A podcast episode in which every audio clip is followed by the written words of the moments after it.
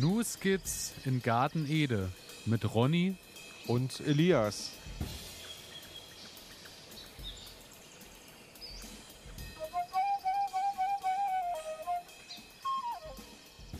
Herzlich willkommen, meine Damen und Herren. Herzlich willkommen zu einer weiteren Folge New Skits in Garten Ede, Ihren Lieblingspodcast zum Thema Garten. Und äh, wir sind bei Folge 55 angekommen und mir ist wieder mal ein Mann zugeschaltet, der schöner nicht klingen kann als ein lauer Frühlingstag. Ronny, bist du da? Elias, ich bin da. Und ich freue mich, äh, dass du auch da bist und dass wir beide heute mal wieder gemeinsam über unsere ja, Leidenschaft reden können. Und zwar den Garten. Obwohl im Moment, wenn ich so rausschaue, ähm, ja, mit dem Garten noch gar nicht so richtig viel los ist. Ich war vor, ja doch, ich war in der letzten Woche war ich mal wieder im Garten und habe mich ein wenig umgeschaut und muss sagen, hm, sieht ganz schön trostlos aus irgendwie gerade. Es ist alles noch, äh, gerade auch im Moment durch die Temperaturen, die sich so irgendwo bei äh, 3, 4 Grad einpendeln, ist es irgendwie mehr so, es ist so Matsch und so, so, ja, es ist alles so abends, bis ich äh, nach der Arbeit dann irgendwann starte im Garten, äh, wird schon langsam dunkel und dämmert so vor sich hin. Und äh, ja, die, die Schuhe werden immer schwerer, weil immer mehr Dreck ja, genau. dran hängt so. und ähm, naja, es ist jetzt gerade so die Phase, wo ich so äh, am, am Plan bin und äh, mich daran erfreuen kann, dass ich mal mit dem Zollstock durch den Garten laufe und so. Aber der große Teil äh, spielt sich ja eigentlich gerade aktuell schon eher drin ab, muss man sagen. Ja, der große Teil ist gerade im Kopf. Äh, ich glaube, es war damals ähm, der berühmte, wie heißt er, ähm, der die Vögel gemacht hat, Alfred Hitchcock. Ähm, der sagte immer, so, wenn er sein Drehbuch geschrieben hat, dann ist für ihn der Film eigentlich schon produziert und das eigentliche äh, Filmemachen findet quasi im Kopf statt. Vielleicht müssen wir uns gerade so ein bisschen daran halten. Ähm, die eigentliche Gartenarbeit findet gerade im Kopf statt.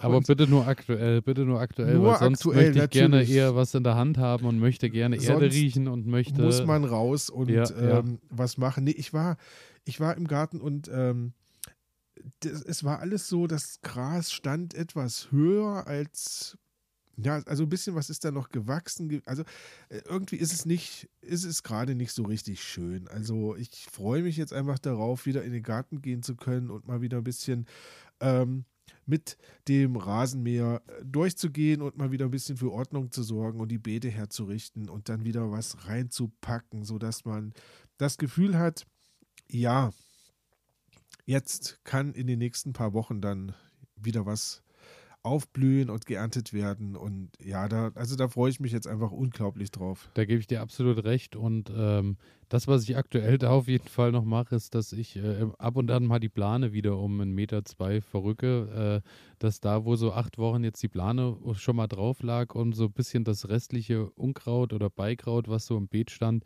noch äh, zu verringern oder äh, auch zu entfernen, äh, hatte ich überall ja immer noch meine, ich glaube, so 10 mal 5 Meter Plane ist das. Die, we die wechselt immer von einem Beet zum nächsten und ja. liegt da erstmal und äh, dann gucken wir mal, äh, ob danach darunter noch schon mal ein bisschen was äh, erledigt ist oder was ich dann noch rausziehen muss. Und äh, ansonsten ist es auch so, dass ich noch so viele Restbestände überall in den Beeten habe, wo ich mich jetzt langsam auch, da juckt es mich auch schon so in den Fingern, so, so die restlichen Sachen von Blumenstauden und äh, von irgendwelchen Pflanzen, so Restspinat und so oder Restradieschen, was so alles noch in den Hochbeeten und Co. Die steht, du jetzt noch so rausreißt ich, dann und. Ja, beziehungsweise die jetzt halt einfach noch stehen, dass äh, welche Tiere auch immer äh, über den Winter da noch ein bisschen ihre Nahrung finden oder ihr, ihre, ihr Haus finden. Also mittlerweile wahrscheinlich nicht mehr, weil ich glaube, die Insekten, die sich irgendwo da äh, was gesucht haben, die wohnen jetzt auch schon drin. Und äh, daher äh, bleibt das auch alles, das sieht immer so ein bisschen, ich bin ja da manchmal schon so ein bisschen Ordnungsfanatiker, muss ich sagen. Es sieht aber, wild aus, ne? Ja, aber darf es ja. ja. auch sein und soll es ja auch sein. Und äh, das, was ich auf jeden Fall gesehen habe, was auch wild aussieht, ist, ich habe ja die äh, Palettenhochbeete. Ja. Und äh, die waren ja schon, das waren ja keine neuen Paletten, sondern das waren ja Paletten, die auch schon mehrere Jahre irgendwie am Bau mit Pflasterstein und Co. umhergefahren wurden. Und äh, ja, die sind jetzt nach drei Jahren, ich glaube, die gehen jetzt dann auch ins letzte Jahr. Daher äh, hm. bin ich da auch schon auf der Suche, was dann im Anschluss kommt. Aber ich glaube, es werden wieder einfach äh, Paletten sein, die ich mir irgendwo äh, vielleicht äh, die ich mir günstig irgendwo holen kann, beziehungsweise vielleicht auch geschenkt bekomme wieder. Und äh, ja, ist ja auch sehr praktisch, ne? So, ähm, ja, und die drei so. Jahre haben sie auch wunderbar mitgemacht, aber da ja. ist jetzt so bei mir auch gerade die Frage, ähm, wie jedes Jahr setzt sich natürlich auch die Erde im Hochbeet und äh, da es jetzt das letzte Jahr ist, glaube ich, werde ich äh, tatsächlich aber auch nicht mehr neu befüllen, sondern werde das jetzt einfach diesen Prozess im letzten Jahr laufen lassen.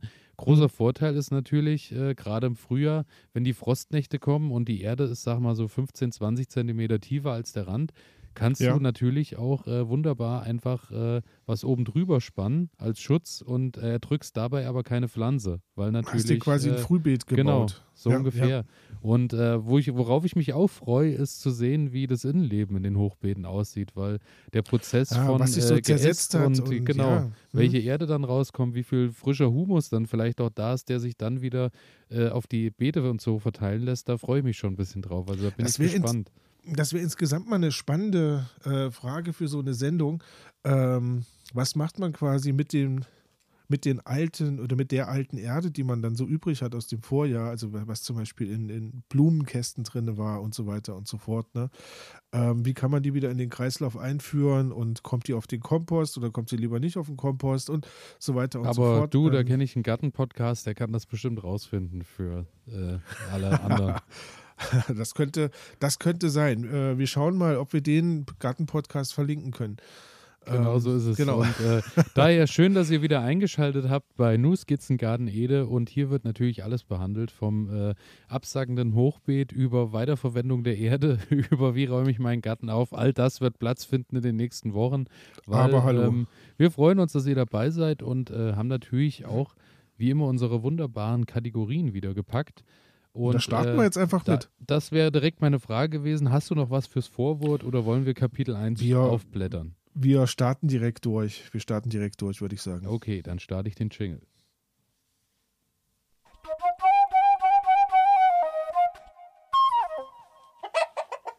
Pflanze der Stunde, Pflanze der Woche, wie auch immer, Pflanze der zweiwöchigen Folge. Und äh, soweit ich weiß, äh, ist deine Pflanze dran. ich glaube, Woche, ich, ich, ja, ich dachte, ich dachte auch, ich bin dran. Ähm, deswegen habe ich mich ähm, vorbereitet und ähm, ich beginne mal mit der Pflanze der Stunde und ähm, sie heißt Nasturtium, Nasturtium officinale. Ähm, für die oder für dich, ähm, wenn das jetzt noch nichts Nastur. sagt, Nasturtium officinale. Officinale. Aber jetzt nicht, aber jetzt nicht googeln, ne? Ähm, pass auf, ich habe ich hab weitere Hinweise mitgebracht. Okay. Vielleicht kommst okay. du drauf. Also es gibt in Erfurt ähm, gibt es so eine Freizeiteinrichtung, Kultureinrichtung. Die gibt es schon, also das, den Ort gibt es schon sehr, sehr lange. Okay. Mittlerweile ist eine Kultureinrichtung draus geworden. Nennt sich ähm, der Kressepark. Mhm. Ah, ja. doch, ja, den kenne ich. Den Gressepark ja, kenne ich, ja. Richtig. So, und warum dieser Park Gressepark heißt, das ist quasi der Grund, warum, also das ist quasi der Grund äh, über die Pflanze, über die ich heute reden will. Mhm, mhm. Ja, und zwar ist es die Brunnenkresse. Die Brunnenkresse und im Gressepark sind wahrscheinlich viele Brunnen oder was? Und dort Im ist Wildkresse. Gressepark wurden, ähm, wurde quasi die Brunnenkresse angebaut und wie das dahin kam, erzähle ich jetzt gleich mal. Okay, ähm, bin gespannt. Ja? Die Brunnenkresse. Also die Brunnenkresse, ganz Aber wie genau. kann ich, darf ich dich fragen, wie bist ja, du auf, die, auf die, diese Pflanze der Stunde gestoßen? Ähm, ich bin darauf gestoßen, weil äh, wir hatten doch in einer Sendung, hatte ich doch mal darüber gesprochen, dass ich äh, mir so eine Kräuterschnecke irgendwie ja, anlegen ja. möchte. Ja? Und ich bin bei der Recherche dann darauf gestoßen, dass es quasi Kräuterschnecken gibt, die so die verschiedenen ähm, ja, so Vegetationszonen nachbilden, von ja, trocken ja. bis ähm, feucht. Und dann gab es einige, die haben quasi auch noch so ein Sumpfgebiet nachgeahmt. Ja, ja. Ganz, und ja, und da bin ich quasi auf die Brunnenkresse Und da ist die Brunnenkresse heimisch dann. Richtig, richtig. Sehr feuchten Teil. Richtig. Und ah, okay. ähm, das fand ich so spannend, ähm, dass ich mir gedacht habe, okay, da beschäftigst du dich mal näher mit. Und ja, ja also schön, deswegen die Brunnenkresse. Ähm, ob das Ganze jetzt wirklich funktioniert, ich weiß es noch nicht, aber ich äh, fange einfach mal an. Also ähm, fangen wir mit der Herkunft an. ist ziemlich breit aufgestellt. Also die, der Ursprung ist Europa, Nordafrika bis Asien. Und ähm, heute ist sie eigentlich ähm, in der ganzen Welt verbreitet. Also Brunnenkresse findet man mittlerweile überall auf der Welt. Es ist ein Kreuzblütlergewächs. Und der Name Brunnenkresse kommt aus dem Althochdeutschen und leitet sich von dem Wort Brunne ab, was so viel bedeutet wie Quelle oder fließendes Wasser. Ähm, und wenn man jetzt ja eins und eins zusammenzählt, fließendes Wasser, ähm, und ich dann quasi mit meinem Beet, was ich da so um meine Kräuterschnecke rumbaue, ist natürlich mit fließendem Wasser nicht viel ähm, zu wollen. Also stellt sich die Frage, kann ich das überhaupt da anbauen oder nicht? Ähm, werden wir aber gleich drauf kommen. Ja, okay. Brunnenkresse ist äh, schon sehr, sehr lange bekannt, wird schon sehr lange verwendet. Also das heißt, man kann das bis zu den Römern nachweisen, ähm, wahrscheinlich schon vorher, äh, die Brunnenkresse verwendet haben. Allerdings haben die die damals noch nicht kultiviert, sondern die wuchs halt einfach wild an Bachläufen, an, wie gesagt, Quellen. Also immer wenn du ein fließendes Gewässer hast, ähm, kannst du da auch Brunnenkresse finden. Und es muss wohl so um das Jahr 1650 gewesen sein. Ähm, da haben Historiker herausgefunden, dass es wahrscheinlich ein Mann namens Nikolaus Meissner war, der die Brunnenkresse mit nach Deutschland brachte. So, und jetzt machen wir den Sprung zum Kressepark. Wollte gerade sagen, und dieser Mann hat die Kresse mit nach Erfurt gebracht. Nein, noch nicht. Nein, noch nicht. Also der Nikolaus Meister, Meißner soll sie mit nach Deutschland gebracht haben. Es war dann aber Christian Reichert. Der hat gelebt ähm, so 1685 bis 1775. Ähm, und der hat sich quasi der Brunnenkresse angenommen und hat bei Erfurt ähm, Wassergräben angelegt, also so ein Anbaugebiet entwickelt, eine Anbauform entwickelt. Ähm, und zwar waren das so Wassergräben. Er hat das Klingen genannt.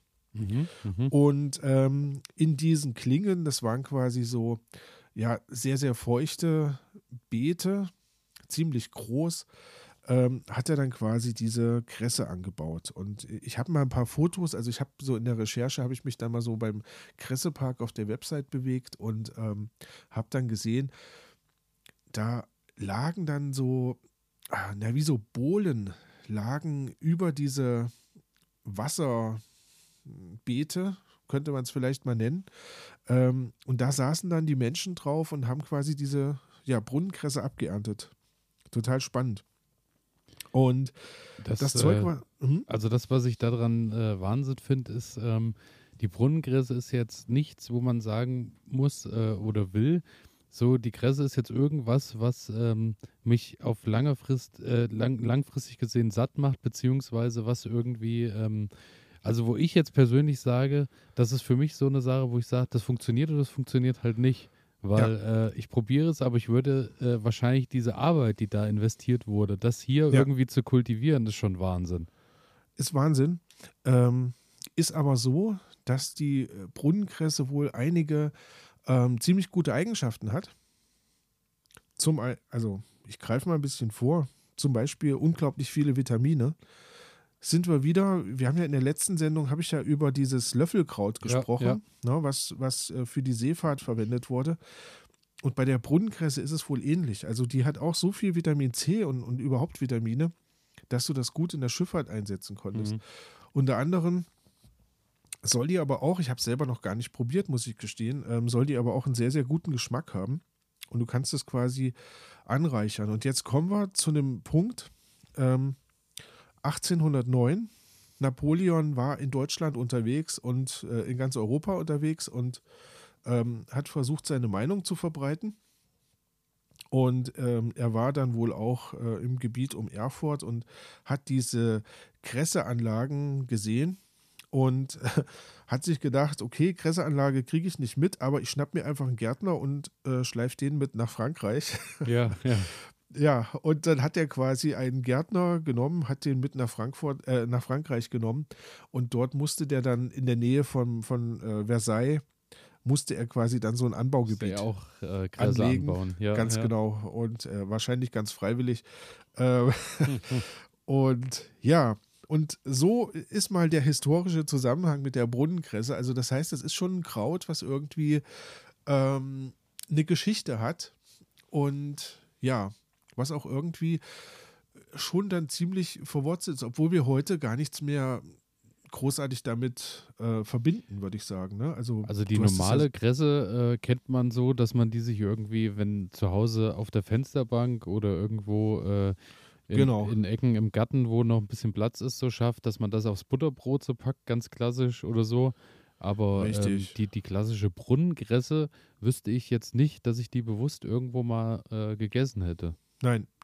Und ich vermute trotzdem, wahrscheinlich sind wir alle schon mal, wenn wir als Kinder irgendwie am, am Bachlauf vorbeigelaufen ja, sind und haben da gespielt, äh, hat sie wahrscheinlich irgendwo gestanden und wir haben sie überhaupt nicht mitbekommen. Das ist also, nämlich der Punkt, äh, als du am Anfang jetzt sagtest, äh, dass das überall bei Fliesen, also bei kleineren Gewässern ja. und Co.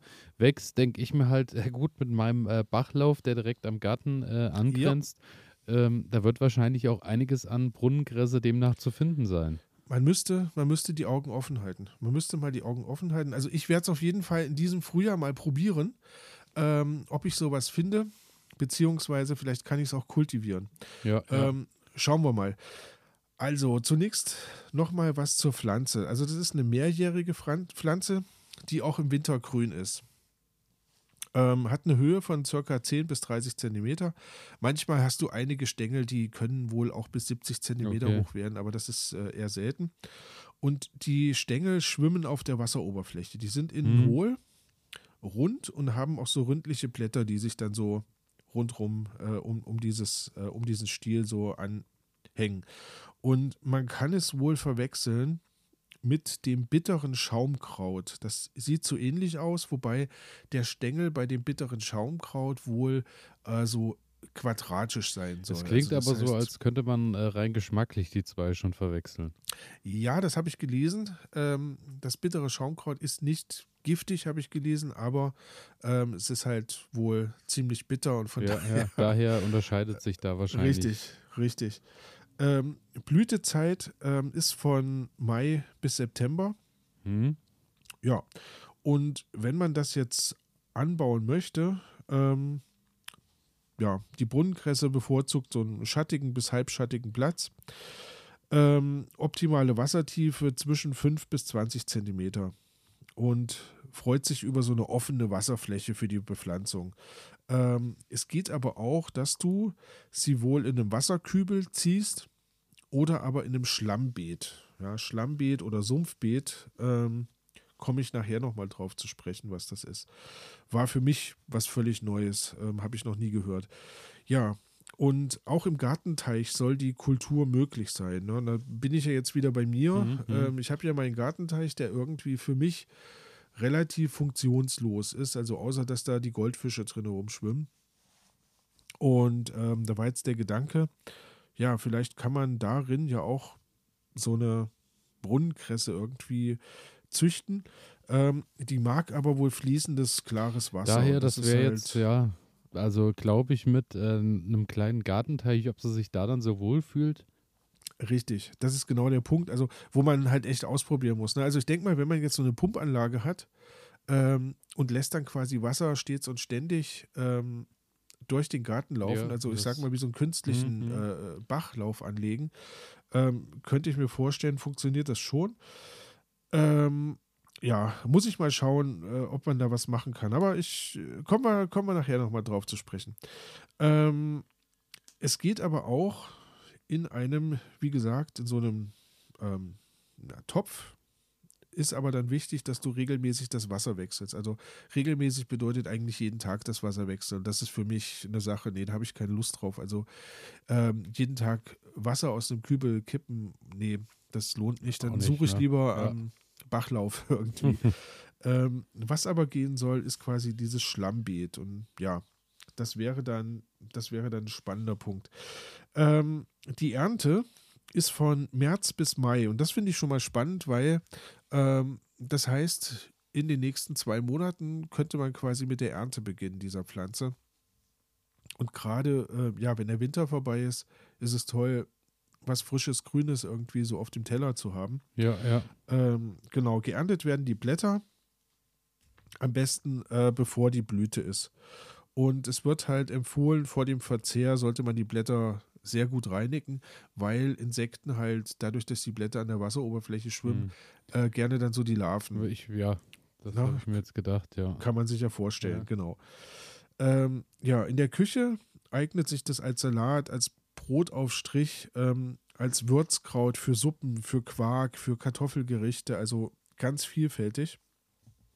Ähm, ist reich an Vitaminen, hat eine entwässernde Wirkung und wird auch in der Naturheilkunde eingesetzt, zum Beispiel zur Fiebersenkung, zur Blutreinigung, ähm, zum Schleimlösen bei, bei Hustenerkrankungen ähm, und es soll auch harntreibend sein. Also ziemlich breit aufgestellt und ich finde, da macht es dann wieder Sinn, ähm, wenn man sich so den Aufwand aus der Geschichte anschaut, warum hat man das quasi betrieben, diesen Aufwand. Ähm, es hatte wohl auch was damit zu tun, warum man den Aufwand betrieben hat. Ähm, Im Zuge ähm, der Ausbreitung des Menschen so in der Umwelt ähm, sind quasi die Gewässer immer verunreinigter geworden. Mhm. Und äh, die Pflanze mag halt saubere Gewässer. Wenn du das nicht mehr bieten kannst, dann geht natürlich die Pflanze auch zurück. Ja? Und äh, ich könnte mir vorstellen, dass halt jetzt der Anbau dann schon den Sinn gemacht hat, weil du vielleicht einfach nicht mehr so viel gefunden hast. Ist eine These, kann ich jetzt nicht, kann ich jetzt nicht beantworten. Aber, Aber ich muss dir ganz ehrlich sagen, nachdem ich jetzt schon wieder gehört habe, was die Brunnengräse alles kann, ne? Ja. Irgendwann äh, werden wir uns nochmal einen Cocktail mixen aus all den äh, kleinen super Sachen, die man auch in der Natur irgendwo wild finden Ey. kann.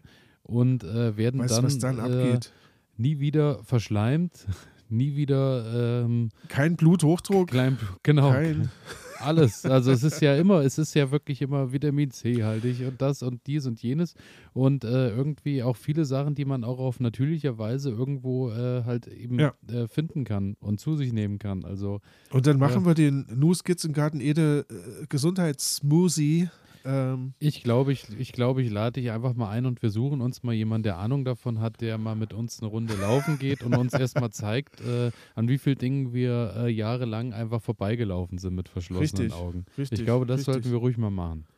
Das wäre, das wäre schön. Äh, ich komme jetzt trotzdem noch kurz ja, zur, natürlich, Verzeihung. Zur, Verzeihung, nee, überhaupt kein Ding, überhaupt kein Ding. Äh, es muss ja gesagt werden. Ähm, Pflanzung. Wer jetzt Lust bekommen hat, das einfach mal auszuprobieren. Also man kann wohl relativ gut über Samen das Ganze ähm, in den Garten bekommen, beziehungsweise an den Bachlauf bekommen. Oder man kann auch quasi einen Wurzelstock nehmen und kann den teilen und pflanzt den sich dann irgendwie ein und dann ähm, wächst das relativ gut. Dadurch, dass ich das nicht habe, wäre für mich jetzt der Samen die sinnvolle, Altern äh, sinnvolle Alternative. Und das bedeutet relativ einfach. Äh, du nimmst den Samen, es ist ein Lichtkeimer, mhm. auf die Erde streuen, leicht andrücken, ja. Und dann sollte das schon losgehen. Ab Mitte Mai ist die Aussaat möglich. Also auch warm. Ja, genau. Ähm, wenn es dann, wenn es dann erstmal ähm, sich etabliert hat, dann, wie gesagt, ist es winterhart, keine Probleme mehr. Aber gerade beim Keimen braucht es halt warme Temperaturen. Und jetzt der geneigte Zuhörer, die geneigte Zuhörerin, ähm, Ernte März bis Mai, Aussaat Mai. Ähm, ist klar, wenn ich das in diesem Jahr sehe, dann Wird muss schwierig. ich quasi bis nächstes Jahr warten, äh, bis ich dann die erste Ernte einfahren kann. Ja? Ähm, das nur mal so vor dem Hintergrund. Ähm, ist halt eine Sache für die Zukunft. Und was auch schön ist, ähm, praktisch ist diese Pflanze so gut wie nicht anfällig für irgendwelche Krankheiten. Also die ist relativ resistent gegen, ähm, gegen Tiere, gegen Pilze, gegen hoffentlich ja. auch Schnecken. Aber hoffentlich auch Schnecken. Nee, die kommen ja nicht ins Wasser, weißt du? Ich wollte gerade sagen, da schützt sie sich ja schon selber, indem sie in der Mitte des Bachlaufs wächst. Richtig. Und dann ist dieses also, Thema auch geklärt. Ja, das sollte funktionieren. Da freue ich mich immer ganz besonders, wenn wir Pflanzen haben, bei denen gesagt wird, es gibt keine natürlichen Feinde. Es gibt keine Schneckenprobleme. Ja. Das ist. Gucken wir mal. Äh, obwohl ich bin der Meinung, äh, dieses Jahr wird es ein warmer Sommer und ein trockener Sommer. Dann äh, lösen sich viele Probleme von selbst. Ja, dann dann schimpfen wir darüber, dass wir so viel Eimer Wasser schleppen müssen. Aber wir werden sehen. Wir, wir werden, werden immer was zum Schimpfen finden. Es Richtig. So. Also, äh, das war die Brunnenkresse. Und ja, wenn ihr Bock habt, probiert es einfach mal aus. Ähm, falls ich es schaffe, in diesem Jahr mein, mein, äh, meine Kräuterspirale anzulegen, werde werd ich mal versuchen, so eine Ecke für die Brunnenkresse zu schaffen. Ich bin gespannt, ob es klappt. Also ich bin gespannt genau. und freue mich drauf, auf das, äh, was du uns berichtest. Ja. Und ähm, ja, somit würde ich sagen, beginne ich mit meiner Pflanze der Stunde. Ja, unbedingt. Und äh, bei mir hat sich die Pflanze der Stunde ähm, irgendwie, die ist mir eher so zugeflogen. Und zwar ähm, ist das Ganze so passiert, ähm, wir haben zu Hause in unserer Küche so einen, so einen klassischen Obstkorb. Und in dem Obstkorb, äh, gerade jetzt zu dieser äh, Jahreszeit, ähm, man hört es auch bei dir ein bisschen an deinem Schniefen. Ähm, ja, es ist so, Entschuldigung, das wird, das wird heute leider noch ein paar Mal so gehen. alles gut, alles gut, aber es ist einfach die Jahreszeit, in ja. der ich mir gerne mal Ingwer aufbrühe und aufkoche. Ja, sehr gut, ja. So, dann hatte ich äh, jede Menge Ingwer irgendwann gekauft und äh, hatte dann einiges übrig. Den habe ich dann, weil die Obstschale so voll war, ähm, daneben auf die, äh, also in der Küche ist noch so ein kleiner Heizkörper und da der sowieso ausgedreht ist, eigentlich in der vollen Zeit im Jahr, habe ich den da oben drauf gelegt. So, jetzt wurde es irgendwann mal kälter, Minusgrade und dann springt ja automatisch der Heizkörper an und liefert so ein kleines bisschen Dauerwärme, immer so ein Frostschutzwärme. Ja, ja. Und da lag jetzt der Ingwer oben drauf und äh, siehe da, der Ingwer liegt da oben drauf, äh, zwei, drei und Wochen keimt. und fängt an und wird grün. Und fängt an ja. und aus den Augen tritt leichtes Grün aus. Und dann dachte ich, das ist jetzt mein Moment, weil damit habe ich ja quasi schon einiges übersprungen, was ich sonst erst hätte planen müssen und schauen müssen, wie das funktioniert, weil das hat er mir quasi schon selber gezeigt. Dass er er hat die Basis hat. geschaffen, das genau. ist gut, ja. So ist es. Und daher ist meine Pflanze der Stunde der Ingwer. In der Kategorie jetzt sind auch ganz viele äh, Teile von den anderen Kategorien natürlich enthalten, weil äh, natürlich auch da äh, jetzt, äh, was ich gelernt habe und was ich gerade mache und so natürlich auch alles mit drin hängt. Genau. Sehr schön. Und zwar ist es so, der Ingwer wird heutzutage eigentlich hauptsächlich in China oder Peru angebaut. Das heißt, er hat meistens einen sehr weiten Anreiseweg und ähm, ist so, dass in, in Europa wohl äh, das einzige wirkliche Anbauland, was es noch gibt, äh, was nennenswerte Produktionsmengen äh, liefert, ist Italien.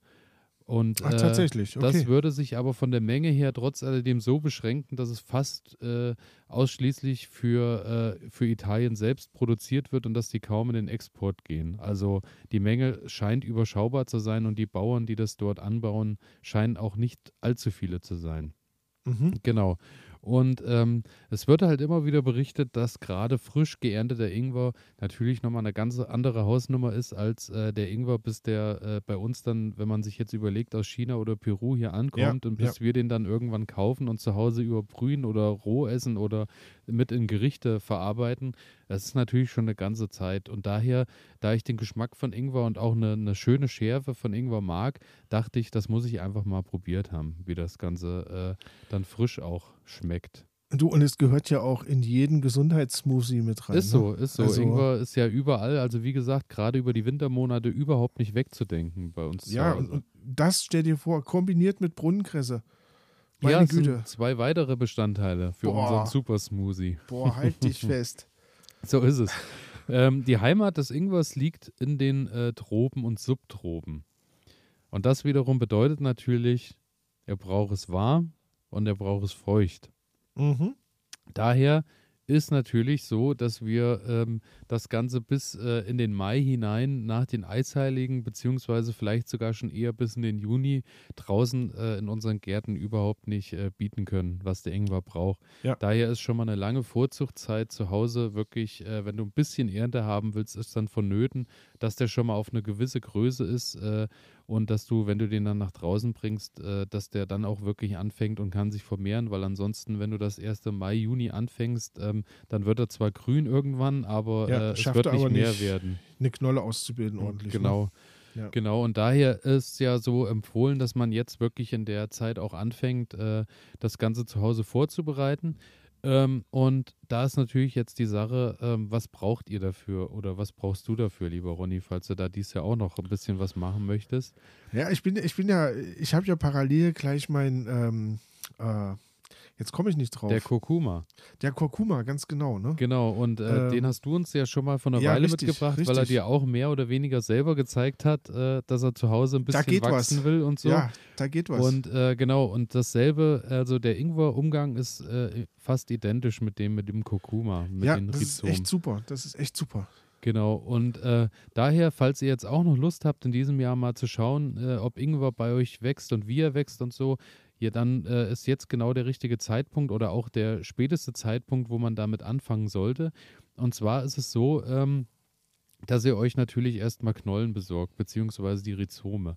Und äh, da ist es natürlich, äh, je nachdem, äh, was so eure Ansatzpunkte sind, bei mir ist es dann natürlich klar, wenn ich sowas vermehren will, suche ich mir natürlich Bio-Ingwer, mhm. der äh, am besten auch äh, ökologisch gesehen da irgendwo angebaut wird. Und ich muss halt sagen, dann gucke ich natürlich in der Regel eher, dass ich aus Peru oder, äh, an, oder Ländern, äh, den, aus solchen Ländern dann den, äh, den Ingwer kriege, anstatt aus China, weil in China natürlich äh, ist ökologisch nochmal eine ganz andere Hausnummer als äh, im Rest der Welt, wie man immer so schön hört. Das mhm, ist aber, mhm. glaube ich, eine andere Debatte, die ich jetzt gerade hier nicht führen möchte. Die, die machen wir in unserem ja, politischen Podcast genau, dann auch. Genau. genau so ist es. Und dann äh, sucht ihr euch am besten Knollen raus mit vielen Augen. Ähm, das, die Sache ist natürlich beim Podcast der große Nachteil, kann ich euch schlecht zeigen, aber wenn ihr euch gerade eine Ingwerknolle, wenn ihr irgendwo eine zu Hause rumliegen habt oder im Supermarkt dann danach schaut, das kann man ganz einfach sehen. Also diese Augen sind so diese kleinen Knubbel, die rund um äh, die äh, Knolle um dann sich da irgendwo ne? genau ja. sich befinden. Und ähm, dann könnt ihr anfangen und könnt äh, ungefähr den, den Ingwer so auf 5 bis 8 Zentimeter große Stücke schneiden. Und am besten schaut ihr halt, dass überall an den Stücken, äh, die ihr abschneidet, immer so zwei dieser Augen eben dran sind. Das Ganze muss mit einem scharfen und sauberen Messer äh, geschehen, ist klar. Je, äh, wenn es dreckig ist, bringt ihr da natürlich sofort wieder Keime und Bakterien mit rein wo äh, die dann natürlich arbeiten können und zum anderen scharf natürlich deswegen, dass sie nicht so viel verletzt am Rhizom. Mhm. Genau. Und dann äh, geht das Ganze eigentlich auch schon los, dass äh, wir den erstmal ein bisschen keimen lassen. Dafür ist es am besten äh, das, was bei mir die Heizung getan hat und äh, was tatsächlich auch ohne äh, Wasserzufuhr funktioniert hat. Da hatte ich anscheinend Glück, weil es wird eigentlich geraten, um den erstmal in einen keimfähigen Zustand zu bringen, soll er eigentlich erstmal mindestens eine Nacht im lauwarmen Wasser gelagert werden. Ach, Jetzt tatsächlich. Habe ich, ja, da gibt es auch die, äh, also ich glaube, das treibt das Ganze schon voran im Sinne von, äh, mhm. dass es das bedeutend äh, schneller macht. Es laugt ähm, wahrscheinlich die Pflanze dann auch nicht so aus, ne? Weil genau. ich mein, sonst zehrt die ja von ihren, ähm, ja, von den Feuchtigkeit, die quasi in der Knolle drin ist und, und so führst du von außen nochmal welche zu. Also klingt für mich logisch irgendwie. Genau, genau. Und daher habe ich da auch schon verschiedenste Ansätze gesehen. Also ich habe ähm, gesehen, dass Leute den wirklich einfach in eine, in eine ähm, Tupperdose oder so packen und lassen den richtig schwimmen im Wasser, über auf einen Teller äh, gelegt, äh, dass die nur so halb mit Wasser bedeckt sind und dann auf die Heizung kommen.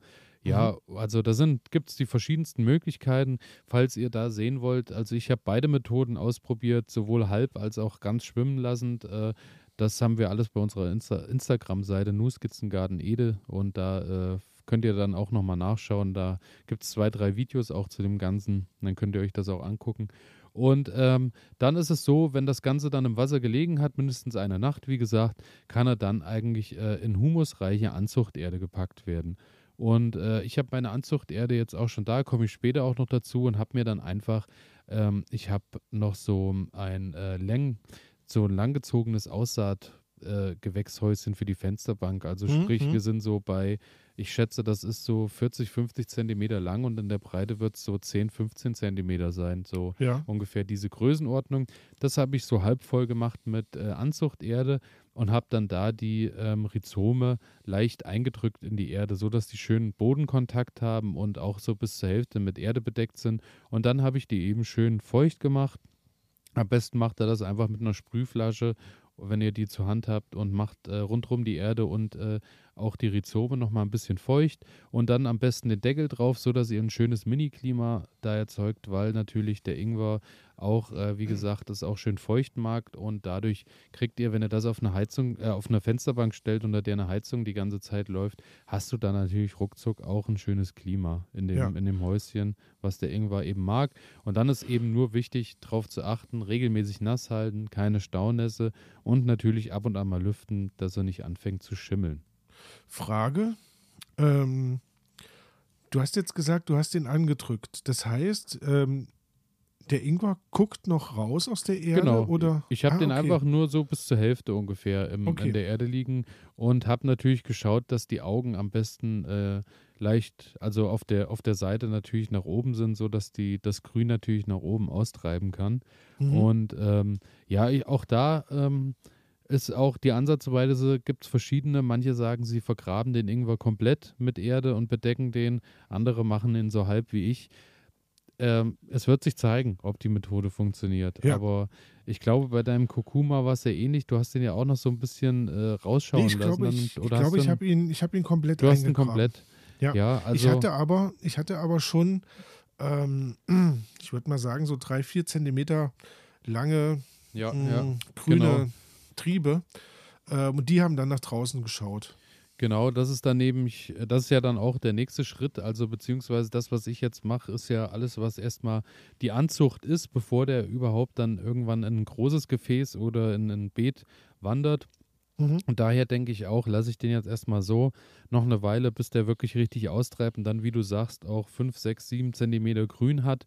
Und dann, wenn es zum nächsten Schritt übergeht, wird er dann eben komplett vergraben irgendwo. Und ähm, Genau, und aktuell muss ich sagen, äh, scheint es zu funktionieren, weil das Grün, was schon da war, ähm, wächst wirklich auch äh, recht ordentlich und mhm. auch die anderen Augen fangen an und dann sieht man schon, dass sie leicht grün werden und äh, ja, es ist kein Schimmel und, äh, und fangen da an und reiben dann auch wieder ein bisschen aus. Also daher scheint das so ganz gut zu funktionieren. Es ist wohl so, äh, dass man dass die Augenkeimen auch wirklich eine Wartezeit äh, hat von drei bis vier Wochen. Also da darf man auch nicht zu schnell frustriert sein. Das dauert wirklich seine Zeit, bis der dann anfängt und treibt aus und dann natürlich auch unten anfängt in der Erde und bildet Wurzeln. Ja, also ich meine, man, man, kennt es ja, wenn, ähm, wenn so der Ingwer oder der Kurkuma so rumliegt in der Küche oder wo auch immer, ähm, das dauert ja schon auch lange, ja. bis der anfängt und treibt dann wirklich etwas aus. Also da, ja, sollte man schon genau. geduldig sein, klar. So ist es. Und ähm, dann ist natürlich überlassen, dann habe ich gelesen, äh, Anzucht im Gewächshaus äh, ist eine Sache, die möglich ist. Also da ist es natürlich auch immer schön warm und äh, feuchtes Klima hat man auch ab und an. Das wäre wohl äh, eine Methode. Bin ich natürlich auch hellhörig geworden, weil äh, wenn dann mein Folientunnel steht in irgendeiner Ecke, äh, die sich bietet, werde ich da wahrscheinlich dann auch mal ein bisschen Ingwer irgendwie ja. mit äh, dazwischen packen. Ansonsten natürlich, so wie du es auch gemacht hast beim Kurkuma, einfach einen großen Topf nehmen. Da sollte man allerdings wirklich darauf achten, dass der vom Durchmesser her äh, recht ordentlich ist, weil der wächst in die Breite und ist auch eher äh, Flachwurzler. Also der Topf braucht nicht allzu tief zu sein, aber er muss wirklich in der Breite Platz bieten, dass die Knolle da äh, Platz hat und genau. sich ein bisschen ausbreiten kann. Aus meiner Erfahrung, ähm, ich hatte ja wirklich, also das war ja so, ein, so eine Schnapsidee. Einfach mal, da wächst irgendwas Grünes dran, ich werfe es mal in die Erde und guck, was passiert. Ähm, aus heutiger Sicht, wie du gesagt hast, Topf groß wählen, dass er sich ausbreiten kann in der Breite.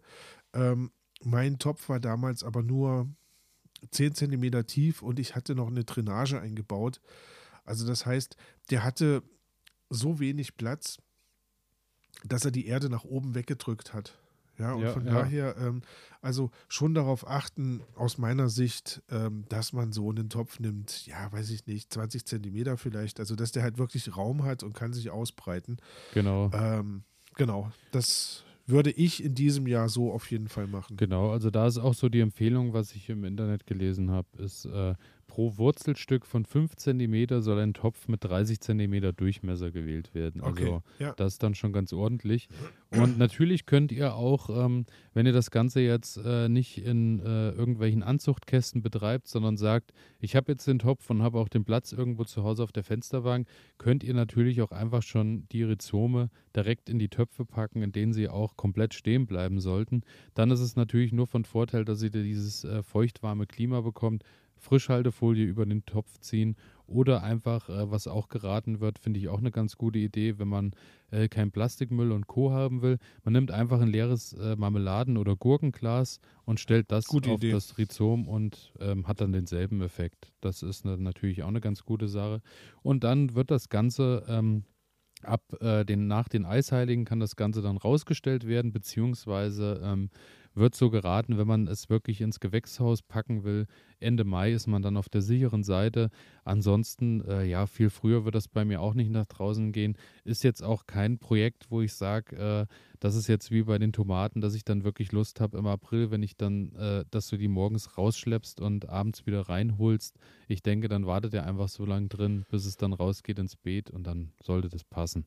Ja, ich glaube, da ist auch ein gewisser Spaßfaktor dabei. genau, mal, ne? genau. Also. Und jetzt zuerst mal so zuzusehen, wie das funktioniert. Letztes Jahr hatte ich halt äh, die Süßkartoffel im Test und das hat funktioniert. Und daher freue ich mich jetzt genauso beim Ingwer.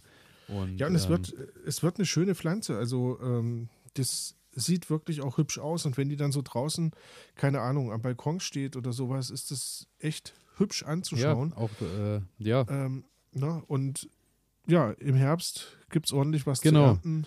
Da sind wir dann Großartig. auch äh, beim Thema Ernte, genau wie du schon sagst, äh, im Herbst soll es, sollte es dann soweit sein und das äh, Ganze soll stattfinden, sobald äh, die Blätter welk sind. Die Blätter werden so gelb und trocknen dann ab und dann okay. kann man äh, den Ingwer einfach ausgraben. Man kann aber auch äh, allerdings, wenn man zwischendurch äh, ganz dringend schon mal was braucht, sollte es auch funktionieren, dass man sich tatsächlich einfach ein Stück in der gewünschten Größe mit einem scharfen und sauberen Messer wieder natürlich abschneidet und belässt die Pflanze oder die restlichen Rhizome einfach im Boden. Ach, das sollte tatsächlich auch funktionieren. Wow. Genau. Ähm, von den Blättern her und vom vom Aussehen her äh, wirst du wahrscheinlich dann bestätigen, es ist eher so, äh, dass es grüne, lange, schmale Blätter sind, die sehr an Bambus erinnern wohl. Äh, ja. Genau. Ja. Und, ja, genau, also ähm, es entsteht jetzt kein, also jedenfalls ist das bei mir nicht so gewesen, es entsteht jetzt kein bambusartiges, keine bambusartige Röhre, sondern ich hatte einfach nur Blätter, die, die sich quasi so von der Pflanze her dann so wegbewegt haben nach der Seite. Und, ähm, aber ähm, es sah trotzdem hübsch aus. Also das, äh, davon gehe ich aus. Und was ich äh, da auch sehr interessant finde, ist ähm, ein Tipp, den ich gelesen habe, war ähm, auch die äh, grünen Blätter kann man tatsächlich verwenden. Ja. Und ähm, die sollen klein geschnitten in Hühner- und äh, oder Gemüsesuppe zum Beispiel äh, wirklich wunderbar funktionieren, dass die eine schöne Würze reinbringen, weil die ähm, leicht, äh, also auch an Zitronengras wohl erinnern Ach, vom Geschmack her. Also das soll auch funktionieren, dass man sich zwischendurch äh, einfach nochmal, um vielleicht irgendwo noch ein bisschen Würze oder noch einen anderen Geschmack ja. ranzukriegen, einfach immer mal ein paar Blätter erntet. Das soll auch gehen. Also auch da bin ich gespannt. Spannend, spannend. Genau. Und ähm, wenn ihr die äh, Ingwer, Rhizome, Knollen dann mit nach Hause gebracht habt äh, zum Thema Aufbewahrung, die sollten natürlich äh, kühl und trocken eingelagert werden irgendwo, beziehungsweise man kennt das ja auch, wenn man welchen kauft, man legt den auch einfach in die Küche, solange der nicht feucht wird und äh, irgendwo sein Plätzchen hat, überdauert der ja doch schon eine ganz schöne Weile, bis dann irgendwann was anfängt und schrumpelt. Manchmal fängt er auch an und schimmelt, aber das dauert ja dann wirklich lange, bis das passiert. Ja. Eine äh, andere schöne Sache ist getrockneter Ingwer. Der wird tatsächlich durchs Trocknen deutlich schärfer im Geschmack. Das hängt wohl irgendwie damit zusammen durch äh, diesen Umwandlungsprozess der enthaltenen Gingerole oder Gingerole verstärkt äh, er dadurch irgendwie äh, seine, seinen Geschmack und äh, erhöht damit auch die entzündungshemmende Eigenschaften. Also auch Ach da ja. sind wir wieder beim Thema. Ähm, er äh, gehört auf jeden Fall in unseren Smoothie, vielleicht sogar im getrockneten Zustand. Wahrscheinlich. Genau. Und ansonsten, was wohl äh, da auch zu dem Thema ist, ähm, Dörrautomat wird da wohl sehr empfohlen. Natürlich äh, haben wir alle jetzt äh, nicht unbedingt einen Dörrautomat zu Hause in der Regel. Daher tut es auch der Backofen, wobei das wirklich schon eine sehr lange Geschichte ist, wieder mal bei 40 Grad und gekippter Tür und, und, und. Ähm, es gibt Leute, die machen das wohl auch so, dass sie ihn in 1 cm breite Stücken schneiden, fädeln den auf und hängen ihn an einen gut durchlüften, warmen Raum, sodass mhm. er dort dann anfängt. Aber da ist halt wirklich die Gefahr recht hoch, dass der den nicht richtig austrocknet und dann äh, irgendwie noch Restfeuchtigkeit bleibt, ja. das Pulver dann anfängt und sch schimmelt oder was auch immer. Daher, ähm, ja, bei mir wird es so sein, bei den Mengen, äh, die ich anbaue, beziehungsweise die am Ende rauskommen, ist das eine schöne Sache, dass man so im äh, äh, Oktober, November, vielleicht auch Dezember ein bisschen was hat, was man mal aufkochen kann und Co. Und dann äh, passt das auch schon, denke ich. Also so sollte es dann hinhauen. Und auch eine ganz schöne Sache ist natürlich auch noch das Einlegen als weitere Methode der Haltbarkeit. Ähm, Habe ich ja tatsächlich erst äh, kennengelernt durch Sushi-Essen, muss ich sagen, weil das ja immer so eine Sache ja. ist, die dazugereicht wird. Der eingelegte Ingwer, muss ich auch sagen, liebe ich ja, esse ich auch wirklich gerne. Und da ist es so, dass äh, 500 Gramm gut gereinigter Ingwer in dünne Scheiben geschnitten werden. Die wird, also ich würde den wahrscheinlich einfach hobeln ja. Ähm, und der wird dann in 220 Milliliter Reisessig mit 5 Esslöffel Zucker eingekocht und äh, ja, dann wird der äh, Sud einfach in ein Glas gepackt und ähm, ja. Ist dann haltbar. Ist haltbar, genau so ist es. Liebe ich ja auch, ähm, habe ich auch noch nie selber gemacht, aber ähm, wenn ich irgendwo essen gehe, finde ich es immer eine tolle Sache. Fällt mir ein, ähm, es gibt ja auch diesen kandierten Ingwer. Ja, also auch ja. das, falls jetzt wirklich große Mengen anfallen, ähm, könnte man sich auch nochmal damit Aber beschäftigen. Auch da muss ich sagen, da bin ich ja überhaupt kein Fan von. Nein? Überhaupt nicht. Doch, lecker, lecker, lecker. Siehst du, so, äh, so gehen unsere Herangehensweisen. So unterschiedlich ist das, ja, ja, genau. genau, und zu guter Letzt noch, ähm, Schädlinge ist natürlich klar, äh, aufgrund der äh, Schafstoffe, die der Ingwer hat, ist die Schädlingsmenge äh, recht überschaubar. Das äh, Einzige, was gesagt wird, was so ein bisschen Schädlinge sein machen können, die auftreten können, sind, äh, dass Trauermücken durch die Pflanzerde äh, mit sich da einschleichen. Aber ansonsten gibt es wohl kaum Schädlinge, weil sich keiner an den Ingwer dran traut durch die, okay. Äh, durch die Gerüche und durch den Geschmack. Und äh, zum Thema Trauermücken wurde da auf, diese, auf der Seite, auf der ich war, ähm, empfohlen. Man nimmt gegen den Befall, sobald die Trauermücken da sind, einige Streichhölzer mit dem Kopf nach unten in die Erde. Und das würde wohl, äh, soll helfen. Habe ich noch nie der probiert. Schwefel, oder? Ja, wahrscheinlich. So, äh, ah, ja, spannend. Ist eine interessante Sache, habe ich auch nicht gehört. Und natürlich zu guter Letzt, das Rhizom enthält neben Vitamin C, Eisen, Kalium, Natrium und Phosphor für seinen charakteristisch scharfen Geschmack das verantwortliche Gingerol oder Gingerol und Shogaole. Beide Stoffe sind stoffwechselfördernd und entzündungshemmend. Yeah. Antiviral, gegen Erkältung. Ein Aufguss mit Zitronensaft und Honig ist natürlich der Bringer bei Husten und Halsschmerzen. Wahrscheinlich haben wir den alle schon mal irgendwie probiert und sobald es anfängt und kratzt, automatisch fällt so ein Stück Ingwer immer äh, nochmal mit in den Einkaufskorb gegen Schwangerschaftsübelkeit, gegen Reisekrankheit, also gegen Rheuma, Arthritis, Sportverletzung, antientzündlich und schmerzlindern. Wie bereits erwähnt, auch er, er kann einfach alles und noch viel mehr. Das wird Miraculix Zaubertrank. Ich so ist es. Also genau so ist es. Großartig. Und damit äh, bin ich am Ende angekommen bei meiner Pflanze der Stunde, dem Ingwer.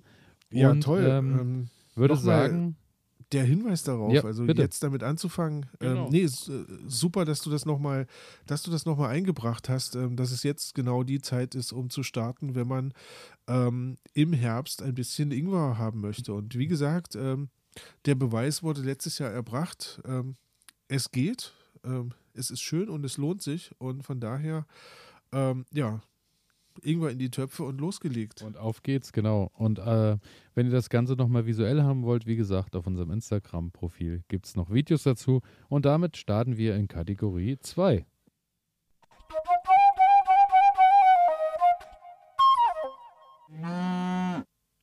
So, und da sind wir angekommen bei, mit was ich mich gerade beschäftige. Mit was beschäftigst du dich gerade, Ronny? Tja, ähm, ich bin ja, ich bin ja so ein bisschen eingesperrt zu Hause im Moment. Und was mache ich? Ähm, ich plane meinen Garten. Ich äh, überlege, was kann ich alles so in den Garten reinbringen. Und ich hatte es ja schon erwähnt, dass ich ähm, im Sommer halt wenig Zeit haben werde. Deswegen habe ich mir Gedanken gemacht, was kann ich jetzt für Gemüse anbauen, was halt bis zum Juni am besten erntereif ist, sodass ich quasi dann schon was ernten kann. Und ähm, da habe ich mich jetzt einfach in den letzten Tagen mal so ein bisschen kundig getan. Und allen voran ist natürlich für mich der Kopfsalat. Ähm, Kopfsalat hatte ich letztes Jahr schon, ähm, ist ja immer so eine Pflanze, die man sich beim Gärtner holt, äh, so vorgezogen und dann hat man ja relativ schnell einen super leckeren Salat zu Hause stehen. Und ähm, ja, Kopfsalat möchte ich in diesem Jahr auf jeden Fall wieder haben. Ich hoffe, dass die Nacktschnecken mir keinen Strich Eben, ich wollte gerade sagen, der Kopfsalat war bei mir im Garten recht beliebt. beliebt letztes Jahr hat er letztes Jahr hat er, hat er ein bisschen Probleme gehabt. Aber auch äh, zum Thema Kopfsalat und beim Gärtner Pflanzen kaufen, ja, äh, es wird nachher nochmal auf dich zukommen beim äh, Fehler. ah, okay, super. super. Ähm, ja, was ich gefunden habe, ähm, und das ist zum Beispiel jetzt äh, eine Art Kopfsalat, die ich mir besorgen werde, und zwar der Maikönig. Ähm, soll eine sehr alte Sorte sein, ein Butterkopfsalat. Also ich bin mir nicht ganz darüber im Klaren, was ein Butterkopfsalat ist. Ich vermute, dass er halt ähm, sehr zart ist. Ich glaube, das, das, sind, ähm, das sind sehr äh, ganz weiche Blätter. Also ja, die sind. Okay, so habe ich mir das gedacht dass er halt butterzart ist irgendwie. Ja, so. ja. Oder mit Butter ähm, bestrichen werden kann. Ja. ist ziemlich hart ähm, und kann mit Butter bestrichen werden und ersetzt Brot. Das kann sein. ähm, er soll auch sehr robust sein. Und deswegen ist die Aussaat ähm, schon ab Januar, ähm, wenn halt der Boden frei ist, ist es klar, ähm, direkt im Freiland möglich. Aber auch im, ja, im Freiland, ja? Ja. Das ja. ist äh, ziemlich, ähm, das ist mal eine Ansage. Ich werde es ich nicht im Freiland probieren oder wahrscheinlich werde ich auch einfach mal ein paar äh, ins Freiland werfen, aber mhm. ich werde es äh, wahrscheinlich äh, im Gewächshaus probieren und mal schauen, was dort passiert. Ähm, bereits nach 30 Tagen soll da schon was möglich sein. Ja, das äh, finde ich sehr sportlich, sportlich ja. finde ich sehr sportlich. Aber bin ich, bin ich gespannt drauf. Also gucke ich mir auf jeden Fall an. Ähm, die nächste Pflanze, die bei mir auf jeden Fall wieder ihren Platz finden wird, das Radieschen. Ganz mhm. klar. Auch da ähm, bis zu vier Wochen. Ähm, das ist aber nur im Sommer möglich. Äh, Im Frühling so acht Wochen habe ich gelesen. Und ähm, im Frühbeet ungefähr so ab März ähm, kann man das aussehen. Ja, und dann hätte ich schon mal mein Radieschen. Also das heißt, Kopfsalat, Radieschen steht. Hast schon mal einen ähm, schönen Salat auf jeden Fall. Richtig, richtig. Jetzt kommt noch was, da habe ich schon mal drüber gesprochen. Ähm, die Kohlrübe. Ich bin ja. wieder über die Kohlrübe gestolpert. Damals hatte ich drüber gesprochen, Kohlrübe für den Winter einzubauen, beziehungsweise im Herbst. Ähm, das werde ich auch machen, aber ich habe eine Kohlrübe gefunden. Ähm, die lässt sich äh, schon im Februar und März äh, im Frühbeet anbauen. Und das ist die gelbe Wilhelmsburger. Ähm, Direktsaat Ende März, im Frühbeet Februar bis März und Ende Juni kann sie schon geerntet werden. Ja. Ähm, großartig. Gelbe Wilhelmsburger werde ich also auch ausprobieren. Ähm, Karotten ist ja immer so eine Sache. Mhm. Ähm, die sind ja doch relativ, also die brauchen in der Regel schon relativ lang, bis die, also jedenfalls bei mir im Garten war das immer so, bis die dann so, ja, zu so stattlichen Früchten geworden sind. Ich habe aber eine Art gefunden, die Duwicker, ähm, die kann ich ab März bereits ins Freiland sehen. Und die erste Ernte soll nach 65 Tagen möglich sein. Das heißt, oh, das, äh, ja. groß, großzügige zwei Monate ähm, bedeutet, bevor der Sommer da ist, hätte ich quasi schon meine erste Karottenernte. Mhm. Ähm, muss dazu sagen, die Fotos, die ich von dieser Duwicker gesehen habe, sind jetzt nicht so Karotten, wie man die kennt. Also so lange, äh, ja, am besten 30, 40 Zentimeter lange, äh, armdicke Karotten, sondern das sind eher kleine, runde ah, äh, so Karotten. Wie, ja, ja, so wie äh, Pariser Markt habe ich da gesehen, war auch so eine Sorte. Auch, ah, okay. Die waren ähnlich, die konnte man sogar äh, als äh, Empfehlung, äh, wenn man in der Stadt irgendwo wohnt, in äh, Balkonkästen ja. zum Beispiel ah, okay. auch kultivieren. Ja, super. Super. Also das ähm, werde ich, werd ich probieren. Ich werde aber auch noch ähm, so eine andere Sorte, also die wirklich lange stehen kann, aussehen. Ähm, weil ich habe letztes Jahr festgestellt, wenn die dann so richtig ähm, das Grün ausgebildet haben, ähm, dann nehmen die im Beet so viel Platz ein, also gerade wenn man sie jetzt nicht so extrem vereinzelt, nehmen die so viel Platz ein, dass die quasi Unkraut auch gar nicht durchkommen lassen. Von daher äh, werde ich die über den Sommer stehen lassen, in der Hoffnung, es regnet immer mal. Ja, ja. Und dann habe ich quasi zwei Varianten. Einmal die Duweker, die relativ schnell aus dem Beet wieder raus kann und dann ähm, eine andere Art, die halt bis in den Herbst äh, stehen soll. Ja, Spinat gehört natürlich dazu. Mhm. Ähm, habe ich eine Sorte gefunden, die nennt sich Erste Ernte. Ähm, ab Februar direkt Saat. Ähm, ja, und auch hier nach sechs bis acht Wochen erste Ernte. Ähm, das ist natürlich eine schöne Sache. Auf jeden Fall, weil äh, Spinat, muss man ja sagen, wenn du den im März, April irgendwann ansiehst, ähm, ja, erntest du Hast eigentlich du nicht mehr viel schön, Zeit, ne? Ja, aber da kommst du mit Ende Mai, kriegst du auf jeden Fall schon. Also ich habe, ich kann mich noch erinnern, letztes Jahr war es ja schon mal so recht früh warm. Ja. Und dann ging das eigentlich recht äh, zügig und dann hatte ich ab Mitte Mai eigentlich äh, kontinuierlich ausreichend Spinat. Also ja, super super. Also das ist gerade so, worüber ich mir Gedanken mache, was, was ich jetzt reinpacken kann, die Beete, äh, möglichst zeitnah, weil wir hatten ja drüber gesprochen, es kribbelt dann auch so ein bisschen und man möchte loslegen. Und ja, wenn ich jetzt so einen Kopfsalat sehe, den ich äh, quasi im Mai schon direkt ins Beet sehen kann, dann ist natürlich äh, krasse das, Nummer. Also, ja, auf jeden Fall. Ich werde mal schauen, vielleicht können wir darüber in einer der nächsten Sendungen nochmal sprechen, äh, so wie man vielleicht auch Salat vorziehen kann. Genau. Stichwort äh, so äh, Erdpresse oder sowas. Also, ähm, aber das nur mal so ein, so genau. ein äh, Schwenk. Genau so ist es, weil ähm, damit, äh, mit, mit dem Thema, äh, würde ich sagen, begeben wir uns sowieso mal in die Werbung, wenn man das so deklarieren ja, muss. Ihr müsst jetzt gerne. nicht skippen, weil äh, wir erzählen einfach nur das, was gerade bei uns passiert. Und zwar ist es so, ähm, dass wir auch wieder in diesem Jahr Kulinaris Jahr an unserer Seite haben als Partner. Genau. Und ähm, da haben wir ja wirklich äh, auch wieder ein reichhaltiges äh, Saatgutpaket äh, geschickt bekommen. Und ähm, da, es macht einfach jetzt schon wieder äh, Spaß, da anzufangen zu sortieren, zu schauen, was geht jetzt, was geht später, welche Sorte funktioniert wie. Also da steigt bei mir immer schon die Vorfreude und ähm, man muss genau. eben auch sagen, äh, bei Kulinaris Saatgut äh, mittlerweile kennen, sind wir auch schon, äh, die begleiten uns ja wirklich schon seit Anfang an. Ja. Äh, dafür auf jeden Fall schon mal vielen Dank.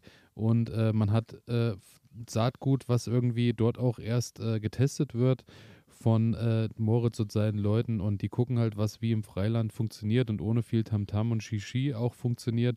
Und äh, das Ganze ist in der Regel auch noch oder ist, glaube ich, bei allen Sorten auch äh, Bio- und Demeter-Ware. Und daher, äh, ja, was will man da mehr?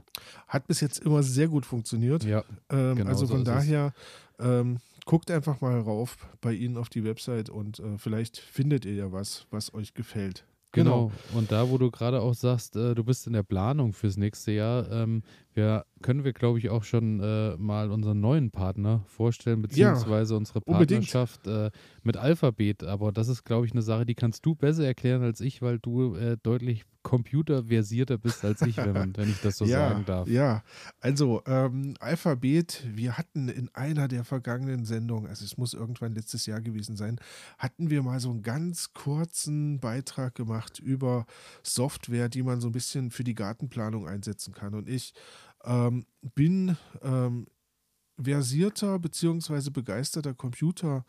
Nutzer und beschäftige mich da gerne mit und dachte mir, okay, da muss es doch was geben, äh, wo man sich so auch so ein bisschen äh, die Gartenplanung erleichtern kann. Wobei ich da ich, gleich hm? dazu sagen muss noch äh, vorweg, äh, man muss nicht computerversierter sein, weil äh, die Software erklärt sich auch von selbst. Also habt jetzt keine Angst, dass man irgendwie nein, erst nein, mit nein, gewissen braucht, Vorkenntnissen da reingehen keine, muss. Ihr braucht keine Hacker zu sein, um die Software zu verwenden. Ja, ähm, genau so ist es. Ähm, es hat, ich wollte, ich wollte eigentlich damit nur darauf hindeuten, äh, warum jemand, der sich mit Gärtnerei beschäftigt, äh, ja, ja. jetzt irgendwie sein Smartphone benutzen möchte.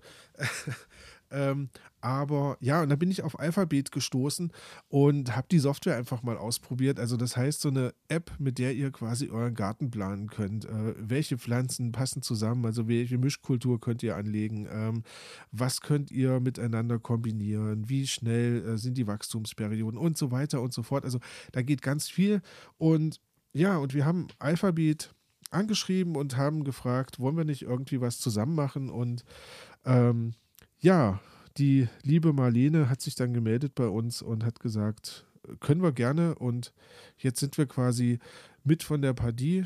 Und ähm, ja, werden immer mal wieder in regelmäßigen Abständen ähm, euch einige Sachen von Alphabet ähm, erzählen, euch ein bisschen was davon näher bringen und ähm, ja, genau schaut so euch einfach mal, schaut euch einfach mal die Website an, schaut euch einfach mal die, ähm, die App an, ja, und seit dem Update äh, ist es ja auch wirklich kinderleicht geworden, äh, weil mittlerweile halt auch äh, man über Google Maps funktioniert das, glaube ich, ist da ja wahrscheinlich der äh, Anbieter, der über den die Karten genau. eben geholt werden und anhand dessen könnt ihr euren Gatten dann einfach von oben einzeichnen, habt dann natürlich über Google Maps einfach Bilder, Satellitenbilder von euren Gärten und so kann man das schön anlegen, planen äh, mit Vorkultur, Hauptkultur, Nachkultur und und und. Schaut einfach mal rein, es lohnt sich.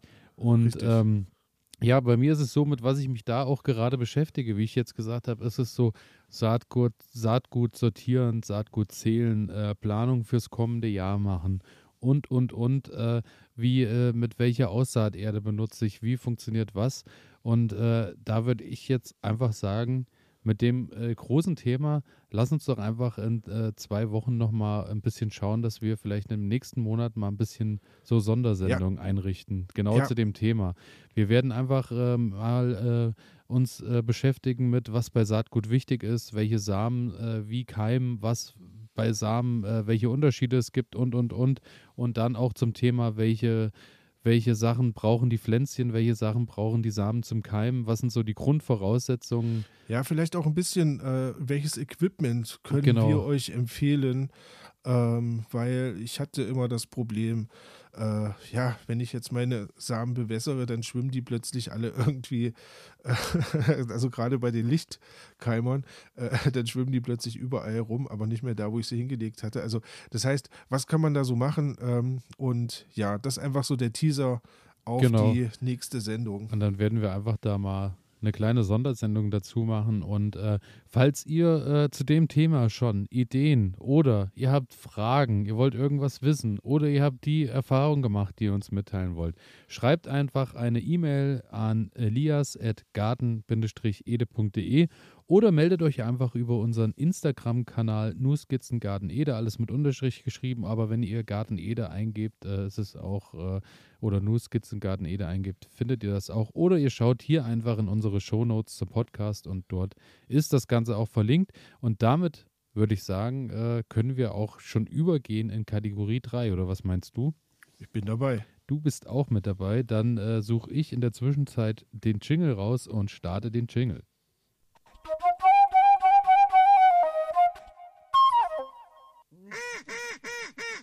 Was ich gelernt habe.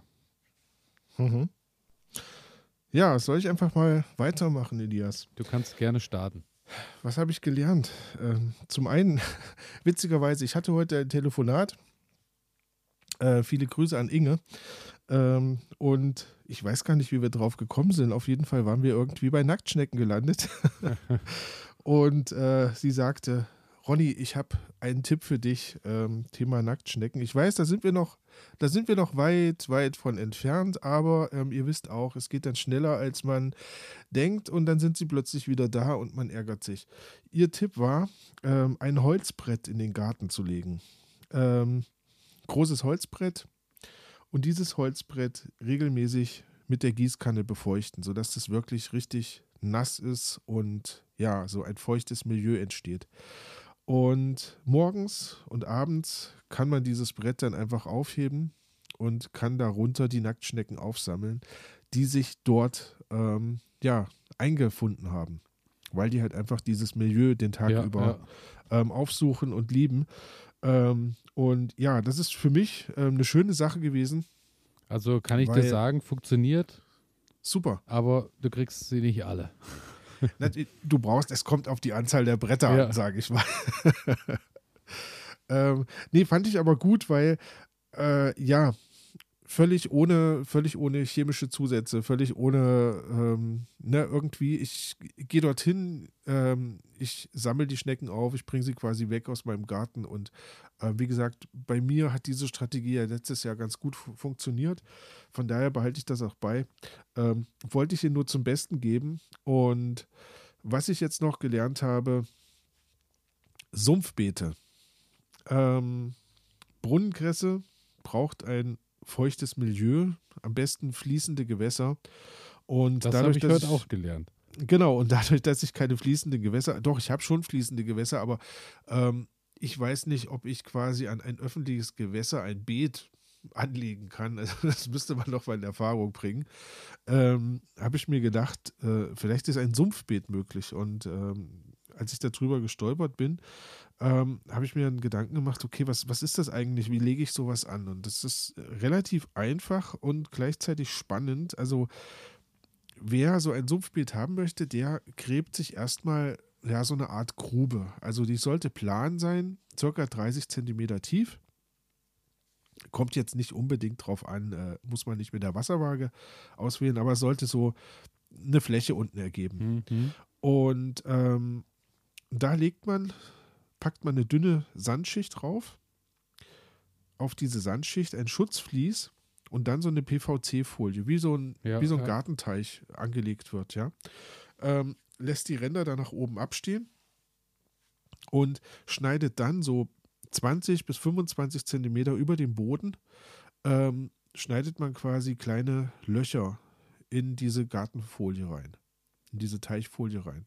Ähm, dass quasi zu viel Wasser ablaufen kann.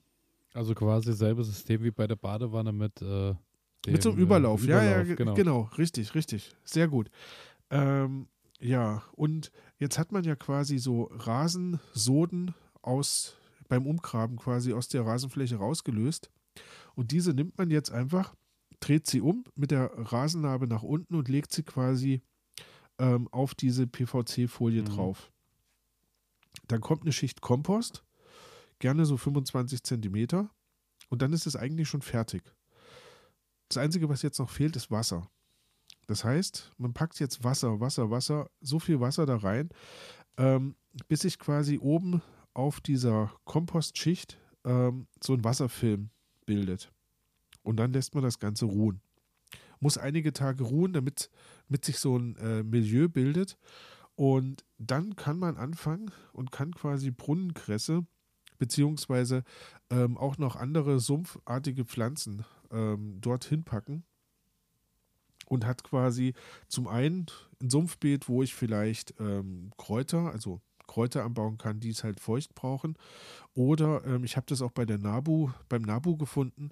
Ähm, die haben dann dort ja so Sumpfpflanzen einfach ange, angebaut, ne, um den Garten quasi nochmal mit mehr Blumenvielfalt und sowas zu bereichern. Ja. Ähm, sieht auch wunderschön aus, vor allem, weil das halt niemand in seinem Garten hat. Ne? Also mhm. ich, ich, kenne niemanden, der so ein Sumpfbeet irgendwie hat.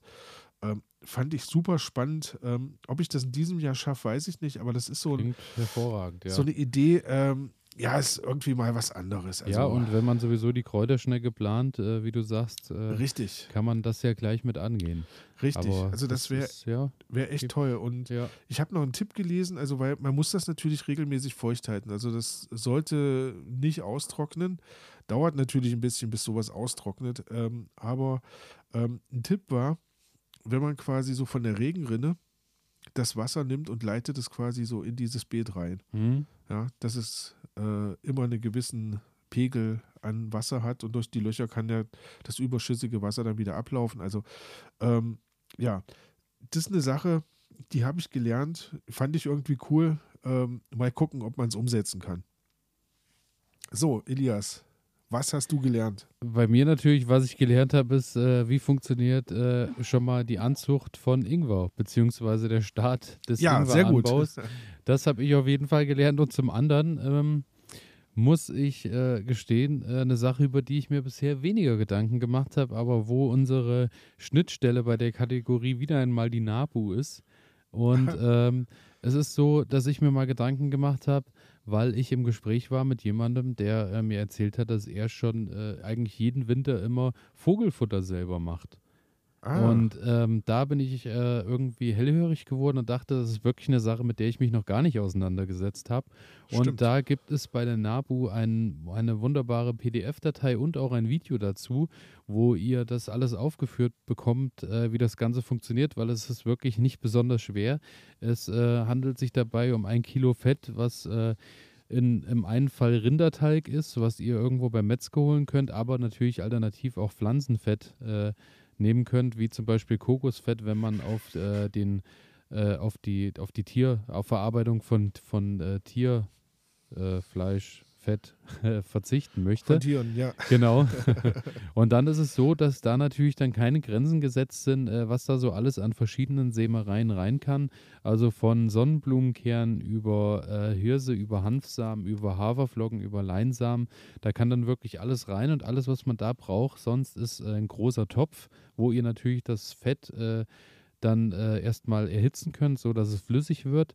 Dann äh, werden die ganzen Körner und Co. da reingepackt. Und dann muss man sich überlegen, wie man dann äh, das Ganze zugänglich machen möchte für die Vögel. Man kann es zum Knödel formen, indem man quasi den klassischen Meisenknödel formt. Man mhm. kann das Ganze in Tontöpfchen äh, packen, dass man die voll macht und steckt dann unten ein Ästchen rein, sodass die Vögel was haben, wo sie sich äh, draufsetzen können und können dann die Sachen abpicken und man hängt das dann schön an eine Schnur an einen Baum, das ist möglich. Man packt das in irgendwelche ähm, Aluformen oder sowas, wo man das auch wieder rausgelöst kriegt, dass man nur schon mal ein bisschen äh, das Ganze in Form gebracht bekommen hat. Da gibt es wirklich äh, tausende Gründe. Ähm, das äh, oder tausende Möglichkeiten, das zu machen. Und der Grund, warum man äh, das Ganze selbst herstellen äh, sollte oder, oder was, was das Besondere daran ist, ist natürlich, ähm, ich lese einfach mal vor, was die NAPU dazu schreibt. Ähm, das große Ding ist, ihr wisst, was in eurem Futter drin ist. Denn Meisenknödel aus dem Handel sind oft schlecht verarbeitet und haben keine ausreichende Qualität. Je billiger das Vogelfutter, desto minderwertiger ist häufig auch das verwendete Fett. Außerdem liegt der Wasseranteil in den günstigsten Produkten meist viel zu hoch. Die Knödel werden hart und von den Vögeln verschmäht. Zusätzlich können die Netze vieler Meisenknödel zu fiesen Fußfallen für die äh, Wintervögel werden. Es besteht die Gefahr, dass die Vögel äh, in ihnen hängen bleiben. Wenn ihr euer Futter selbst macht, könnt ihr das alles vermeiden und ihr werdet bald beobachten können, welche Vogel, äh, Futtervarianten die Vögel am liebsten ansteuern. Und das mhm. finde ich äh, ist natürlich eine Sache klar. Wie immer, alles, was ich selber mache, weiß ich am Ende auch, was ich für ein Produkt in den Händen habe oder was ich der Natur, in dem Fall den Vögeln, dann äh, zur Verfügung stellen kann. Und äh, ich muss sagen, es ist natürlich auch eine tolle Sache, die man auch, äh, wenn man im Haushalt lebt mit Kindern, natürlich auch schön gemeinsam als Projekt machen kann. Und äh, da nochmal ganz liebe Grüße äh, an den äh, Kindergarten, weil der Zufall will es. Ähm, und ich habe mir das irgendwie äh, in den letzten Tagen lief mir das über den Weg. Ich habe das hier mit reingepackt und äh, heute, äh, als ich mein Kind im Kindergarten abgeholt habe, äh, erzählte mir mein Kind voller Stolz, dass sie Vogelfutter selbst gemacht haben. Und. Äh, nach kurzem Gespräch mit der äh, Erzieherin hat sie mir dann auch gesagt, sie haben heute die, das Vogelfutter gemacht, haben es aber noch nicht rausgehangen, weil die Angst einfach zu groß ist, dass es über Nacht dann schon weggefuttert ist. Und deswegen wird es morgen früh dann rausgehangen, wenn alle Kinder da sind, sodass dann alle beobachten können, welche ah, Vögel dann gut. auch kommen. Ja, ja, und so. ja, ja. Und da das ist clever. Sagen, ja, ja, ich muss auch sagen, äh, den Gedanken hätte ich erst bekommen, nachdem ich das Ganze wieder bei Fehler der Woche im nachdem, Ja, genau, nachdem es weggefressen genau. gewesen wäre und die Gesichter ja. der Kinder. ja, stimmt. Und daher äh, auch eine tolle Sache, wenn man, äh, die man zu Hause dann auch gemeinsam machen kann. Ähm, ja, ist eine schöne Sache, habe ich auf jeden Fall gelernt und äh, fand ich sehr sehr toll einfach als Überlegung, was man über die Wintermonate auch nochmal äh, irgendwie der Natur zurückgeben kann. Ja. Und damit äh, würde ich sagen, können wir in Kategorie äh, 4 übergehen. Mhm.